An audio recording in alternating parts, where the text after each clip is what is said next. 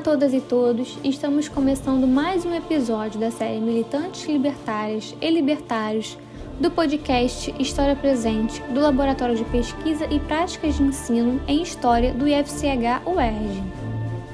Os anarquistas, também chamados libertários, sempre apresentaram uma crítica contundente ao Estado e às instituições que dele derivam: justiça, educação, família, igreja todas centradas na força e consideradas extensões da autoridade no seio da sociedade. Nas suas ideias e ações, o anarquismo projetou-se no tempo e no espaço de maneira diversificada, uma vez que várias as orientações anarquistas surgidas ao longo do século XIX e muito atuantes no alvorecer do século XX apresentavam diferenças quanto a alguns preceitos teóricos e a determinadas estratégias de ação. Mantinham, no entanto, como ponto em comum a defesa incondicional da liberdade e da igualdade, a negação do princípio da autoridade e a rejeição da sociedade polarizada, segundo afirmavam em Produtores e Parasitas. Recuperar as contribuições dos anarquistas no campo das ideias e das lutas em que se engajaram justifica esse trabalho no sentido de que possamos refletir sobre sua experiência histórica e o legado deixado por essa tradição. Os anarquistas representam, pois, uma longa experiência de resistência popular, fundamentada em um forte sentido político de transformação social e associação solidária. Desta forma, a série Militantes Libertárias e Libertários visa contribuir para a criação da memória de movimento anarquista, colocando em destaque mulheres e homens militantes que lutaram pela liberdade e igualdade dos povos protagonizando aventuras intermináveis e abdicando de desejos pessoais em prol do coletivo, da ajuda mútua e da solidariedade. Venha conosco conhecer um pouco dessas trajetórias.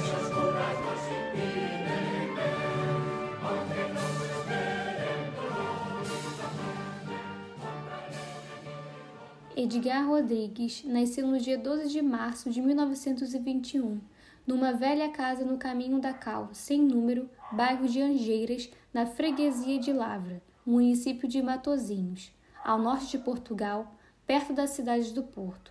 Na verdade, quem nasceu foi Antônio Francisco Correia, filho de Albina da Silva Santos e Manuel Francisco Correia.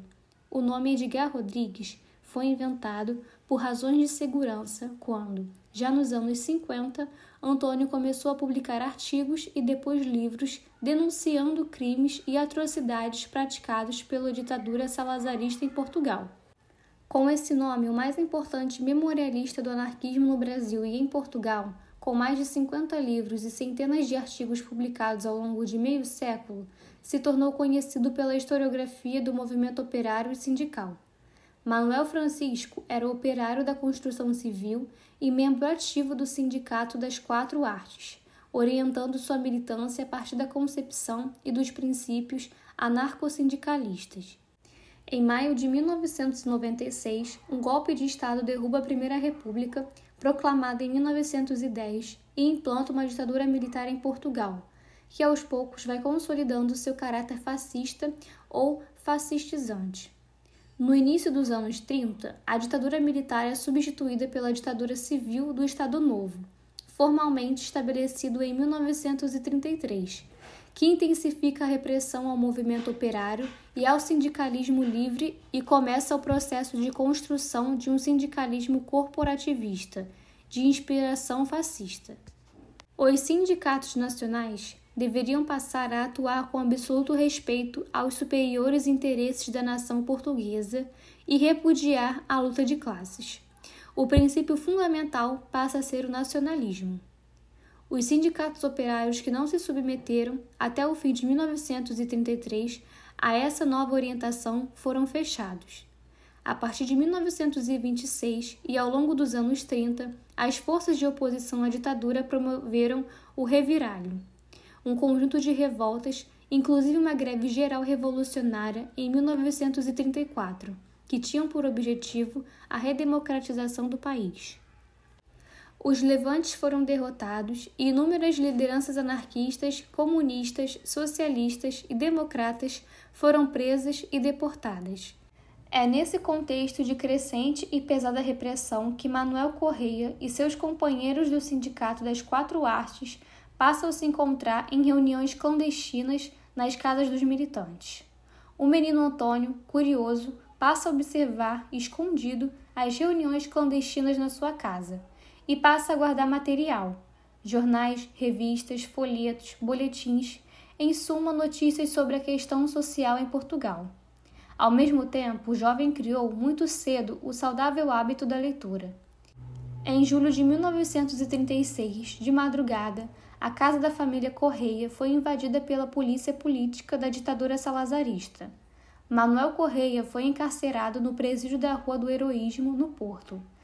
Quebrada a incomunicabilidade, Antônio Francisco passou a visitar com regularidade seu pai, levando comida e roupa e trazendo e levando por vezes bilhetes com informações. Foi muito forte o impacto emocional e político dessas vivências, deixando no rapaz marcas profundas e permanentes. Antônio foi desenvolvendo um profundo sentimento de ódio à ditadura salazarista, de desconfiança em relação a qualquer autoridade e também uma ânsia por justiça e liberdade. O jovem foi também juntando papéis, guardando informações e lendo muito foi ainda afirmando sua convicção de um dia escrever e divulgar em seu livro os crimes da ditadura.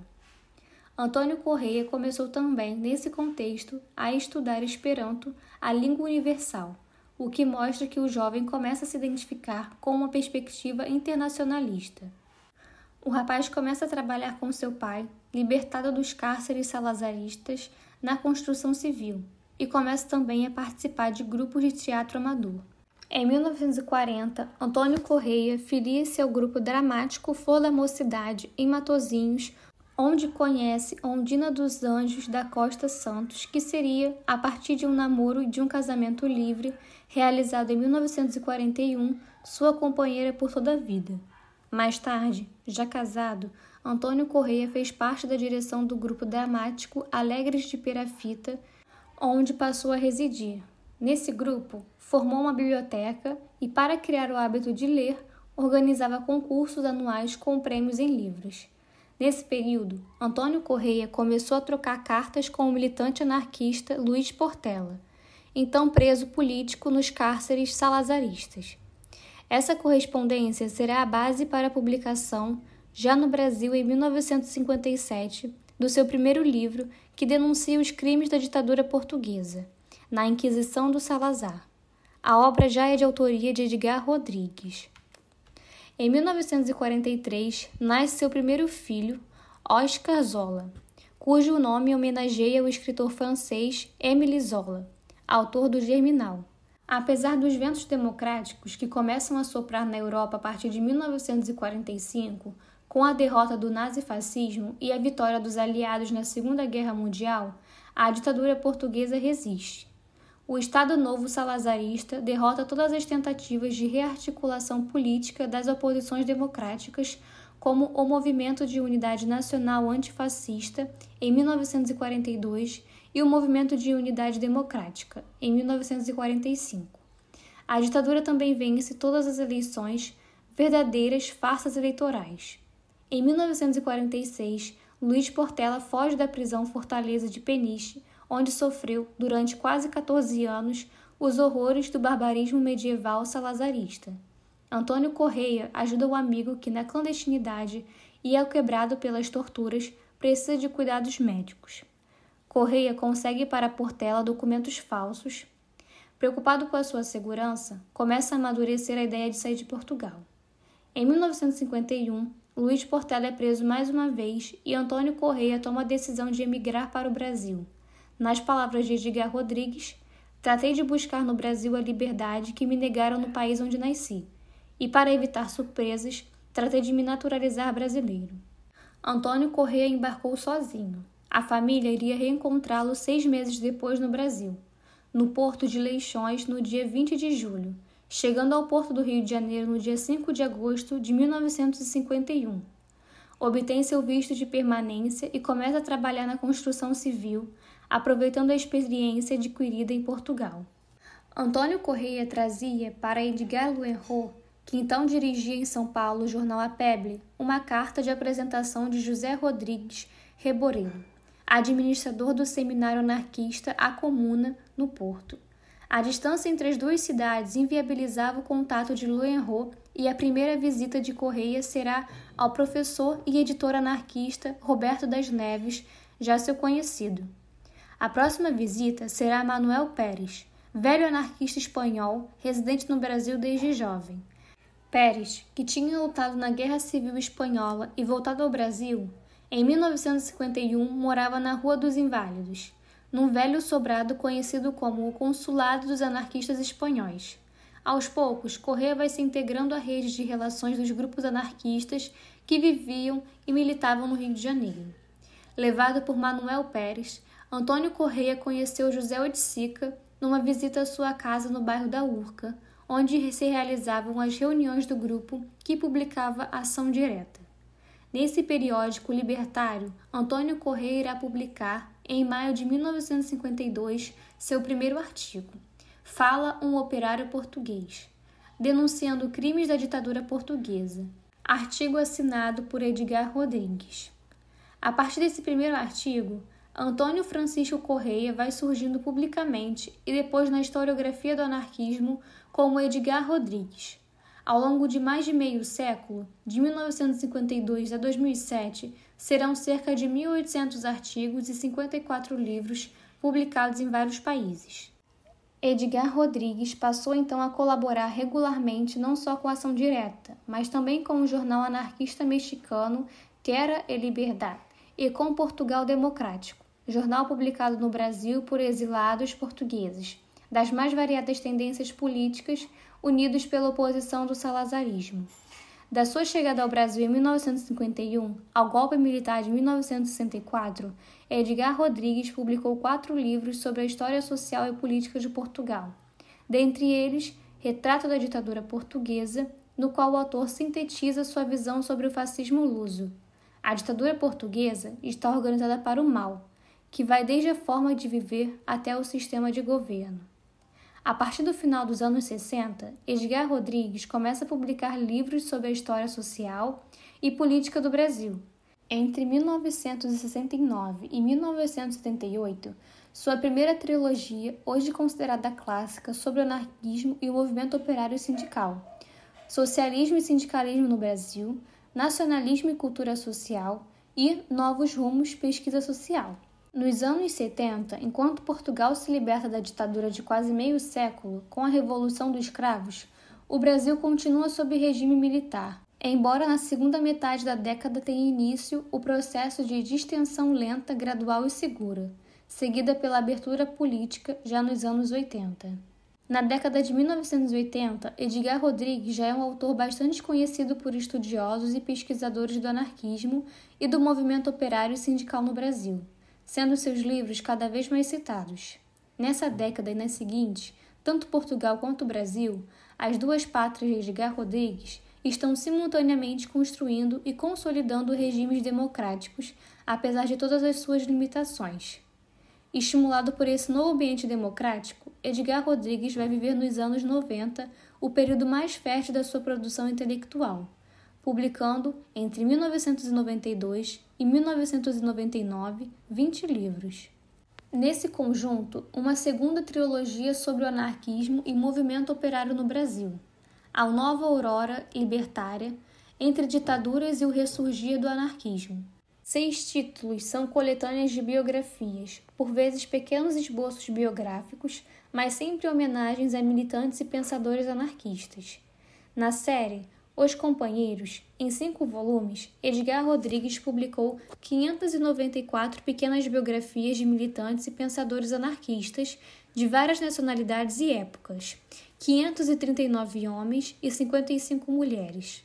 Rodrigues vai cumprindo a sua missão de vida que se atribuiu divulgar o anarquismo. Nas suas palavras, vamos semear ideias e levá-las a toda parte para que todos possam compreendê-las Estude-se o anarquismo e a ideia fará o resto.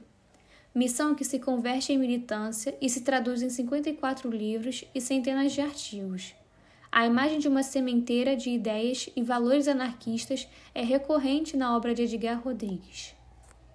Outro livro significativo sobre a missão de Rodrigues de divulgar o socialismo libertário, a filosofia anarquista, é Universo Ácrata, obra em dois volumes, na qual o autor escreve sobre a história do anarquismo, sínteses, em 39 países de vários continentes. Autodidata, Edgar Rodrigues sempre recusou a qualificação de historiador e se definiu como um pesquisador instintivo. Como memorialista do anarquismo, Rodrigues produziu, com enorme dedicação e determinação, um trabalho de imenso valor, resgatando documentos e fontes primárias, jornais, revistas, depoimentos, memórias de militantes. Esse valioso trabalho de pesquisa e escrita só foi possível porque antes Rodrigues cultivara, também como autodidata, o hábito da leitura. Sobre a história, Edgar Rodrigues sempre afirmou que a história é a história dos trabalhadores e também da participação dos anarquistas nas suas lutas e conquistas. Ambos, trabalhadores e anarquistas, sempre ocultos por uma história oficial. Já no século XXI, entre 2003 e 2007, Rodrigues publica os quatro volumes da série Rebeldias. Esses livros, como quase todos de sua vasta obra, são compostos por artigos antes publicados na imprensa operária no Brasil e em Portugal, principalmente artigos e livros que denunciam a exploração do homem pelo homem, o capitalismo, e denunciam crimes e atrocidades praticados pelas tiranias e ditaduras de direita e de esquerda, o fascismo verde e o fascismo vermelho. Denunciam o fascismo e nazismo, o salazarismo e o franquismo, mas também com igual força e veemência o stalinismo e seus desdobramentos. Ao longo de 51 anos, entre 1957 e 2007, Edgar Rodrigues publicou 54 livros, 48 no Brasil e 6 em Portugal. Em 2007, publicou suas memórias, suas Lembranças Incompletas. Edgar Rodrigues faleceu no Rio de Janeiro em 2009, aos 88 anos, depois de ter produzido uma obra fundamental para a história do anarquismo e do movimento operário sindical no Brasil e em Portugal. Militantes Libertárias e Libertários é uma produção do Núcleo de Estudos e Pesquisas sobre Anarquismo e Cultura Libertária, ancorado no Laboratório de Pesquisa e Práticas de Ensino em História. A coordenação dessa série é das historiadoras Angela Roberti e Ingrid Ladeira. O texto apresentado é de autoria do historiador Carlos Augusto Ador. A abertura, apresentação e encerramento, Júlia Malheiros e vinheta de Leonardo Pereira. Atenção ouvintes, os próximos episódios são sempre postados às quartas-feiras. Até o próximo!